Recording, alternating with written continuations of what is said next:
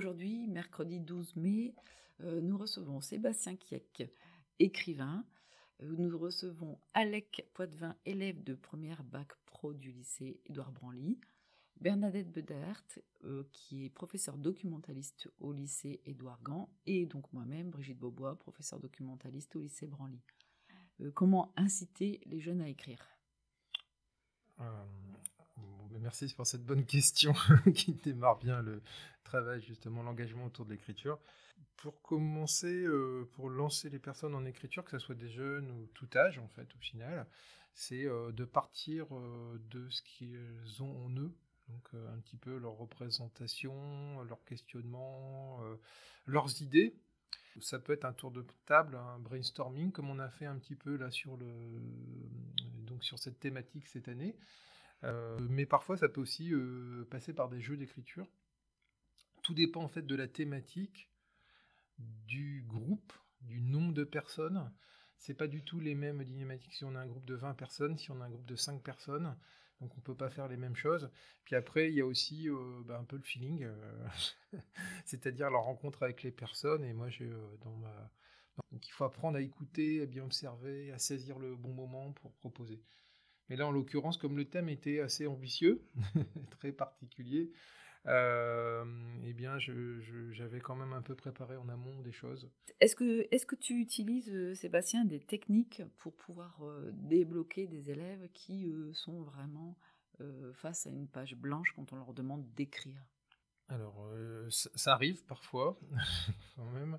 Pas si souvent. Il y a des groupes qui n'y a pas forcément de blocage. Après, c'est souvent un manque de confiance ou alors on ne sait pas vraiment euh, comment démarrer. Donc là, ce que j'avais proposé, par exemple, c'était des incipits, donc des, phrases de démarrage. Donc ce qui incite, qui permet quand même un lancement. Euh, alors certains s'en emparent, s'en saisissent, il y a un enchaînement d'idées. Et euh, d'autres, le simple fait de les voir leur donne l'idée de leur propre phrase ou alors ils détournent une phrase que je leur propose, par exemple sur les 10. Et j'utilise également le hasard, c'est-à-dire que si je fais 10 incipits, euh, euh, il y a deux options, soit on peut choisir l'un des 10 incipits, soit on jette un dé à 10 faces, il y a donc un chiffre qui nous dit voilà, ça sera ça. Donc il y a ça, parce qu'il y a certaines personnes qui vont être beaucoup plus libres bah, de démarrer, d'autres qui vont avoir besoin de contraintes, euh, et de contraintes, et donc euh, c'est ce qui va vraiment les engager. Après, vraiment qu'il y a un blocage au-delà, euh, bah, je propose à la personne de partir de ce blocage. Donc qu'est-ce qui peut faire blocage? Donc par exemple, je ne sais pas quoi écrire, peut être un début de nouvelle, d'une histoire.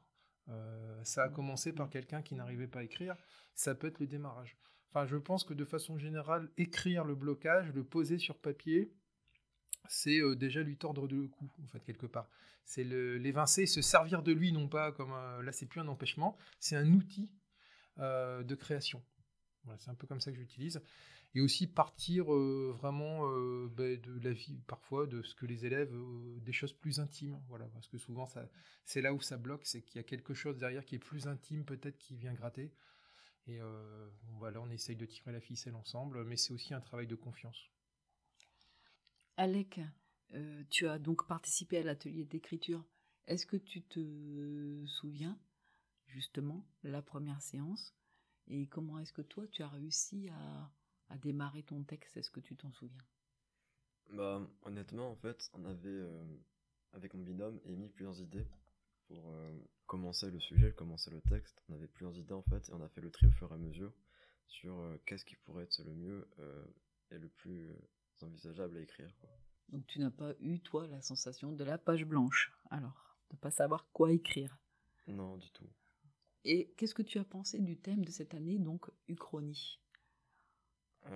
Bah, Honnêtement, c'était une thématique qui était vraiment très sympa à écrire pour nous. Euh, parce qu'il y avait un peu cet esprit un peu de fantaisie et un peu fantastique on va dire et c'était surtout de lier un peu comment dire le passé qui était intéressant.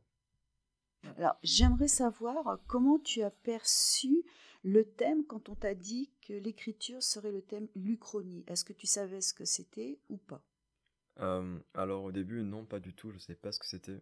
Euh, mais c'est quand du coup Sébastien m'a expliqué en fait nous expliquer ce qu'était l'Uchronie euh, bah, du coup j'ai visualisé et puis euh, c'est à ce moment-là que j'ai commencé à avoir quelques idées. Euh.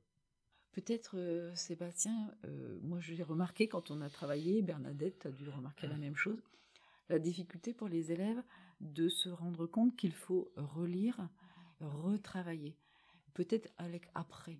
Euh, tu pourras peut-être nous en dire un mot si tu as souvenir de ça, mais on, là, on a l'impression quand on écrit que c'est bon, c'est écrit, c'est posé, et puis qu'il n'y a plus rien à refaire. Alors, oui, c'est c'est en fait une phase invisible du travail d'écriture. les gens n'ont pas forcément conscience de cette étape de travail indispensable pour la création littéraire ou tout simplement l'écriture personnelle. C'est effectivement, j'ai envie de dire, on, on garde 10% de ce qu'on a écrit au départ en général. C'est énormément de réécriture. Euh, enfin, moi, je sais pour mes propres textes. Et c'est vrai que c'est euh, quelque chose qu'il faut euh, accompagner quand les, par exemple, les jeunes, les lycéens travaillent. Il y a cette repensation de on écrit, puis allez, c'est terminé, on passe à autre chose. Et ce qui a été bien, c'est que justement, il y avait plusieurs séances qui a permis à chaque fois au texte un petit peu de refroidir, c'est-à-dire à chaud, on n'a pas trop envie parce que c'est très exigeant, on donne beaucoup sur le moment.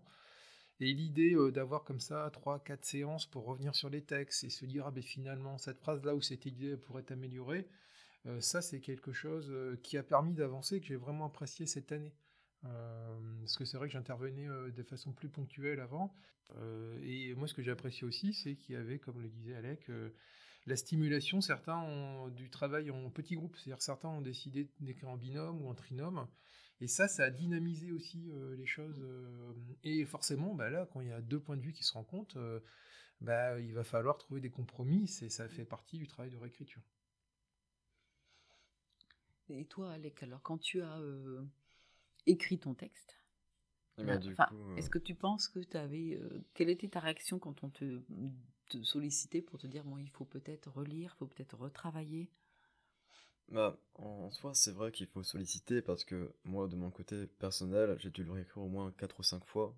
Euh, parce que ce qui est compliqué, euh, qu'on n'a pas ce, recul en fait en tant qu'auteur, si on peut dire ça, c'est qu'il faut se mettre à la place du lecteur pour justement euh, reformuler son texte et avoir quelque chose qui puisse, comment dire, être perfectionné en quelque sorte, mm. pour avoir quelque chose qui nous convienne. Oui, c'est vrai, tu as raison. Il faut accepter ben, d'être lu déjà, et puis euh, de se rendre compte qu'en effet, euh, peut-être de ce fait, le texte n'est pas, euh, entre guillemets, parfait du premier coup, et qu'il faut retravailler. c'est vrai que pour rebondir, ça c'est super ce que, dit, ce que dit Alec, parce que ça me fait penser, alors je crois que c'est Marcel Proust, j'espère que je me trompe pas, mais qui, qui disait que le plus difficile pour un auteur, c'est d'être son propre lecteur. Et c'est ça. Donc euh, ce, qui a permis euh, les séances, l'échelonnement. Et euh, quand je repense comment ils sont pris avec donc le, binôme, donc Alec et son binôme, en fait, il y a eu d'abord un travail de réflexion. Je me rappelle, ils ont énormément discuté, ils ont refait un peu le monde. ils s'étaient imaginés, hein. ça c'était super. Je, les entendais discuter. Mais ça c'est super ce qu'ils ont fait parce qu'ils ont rêvé. Euh, ça, ça a permis, euh, je pense, aux idées d'émerger. Et après, c'est vrai que moi j'ai vu par exemple leur binôme, il s'est mis rapidement au travail. Et une fois qu'ils avaient un fait fixé ou quelque chose, ils se sont dit tiens, on va faire ça. Ils sont partis sur une sur une idée et euh, ça, ça a écrit assez rapidement. et peut-être c'était ce qui était intéressant dans cette dynamique d'atelier d'écriture là en classe, c'est qu'on peut créer des binômes. Et justement, moi j'ai vu ça hein, même à Edouard Gand. je pense qu'il y a le monde d'après, ils étaient deux, ça a énormément discuté. Je me suis dit, mais comment à un moment ils vont faire pour mettre toutes ces idées en... Puis non, ils, ont, réussi. Moi, j'interviens, j'ai dit, voilà, il faut faire un choix, et il y a le temps. Si on a deux heures, une séance de deux ou trois heures, à un moment, il faut terminer quelque chose. Donc, il y a cette contrainte du temps aussi qui nous pousse à faire des choix. Donc, finalement, la contrainte du temps est quand même quelque chose de positif pour l'écriture. Ah oui, alors je pense que le temps, euh, moi, j'aime bien avoir un, personnellement un délai pour le rendu parce que ça me permet, euh, parce que sinon on trouve toujours une excuse pour pas le terminer. Puis alors à partir du moment, euh, enfin, on décide quand c'est terminé un texte.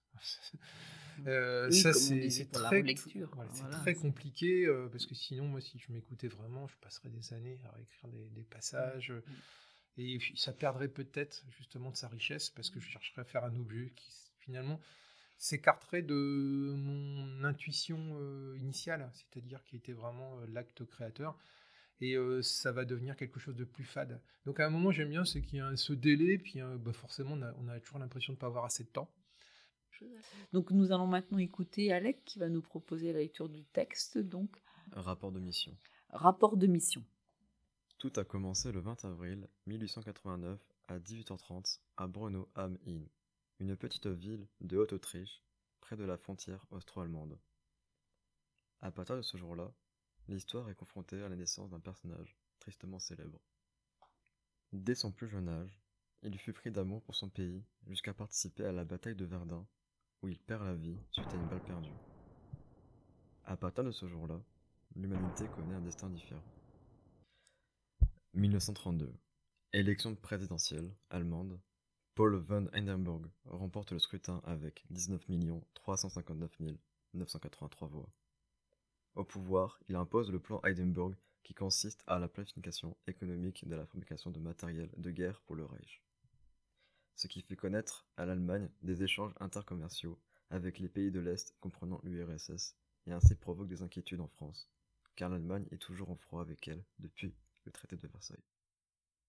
Les tensions entre l'Europe de l'Ouest et l'Europe de l'Est deviennent très délicates, mais sont très vite closes.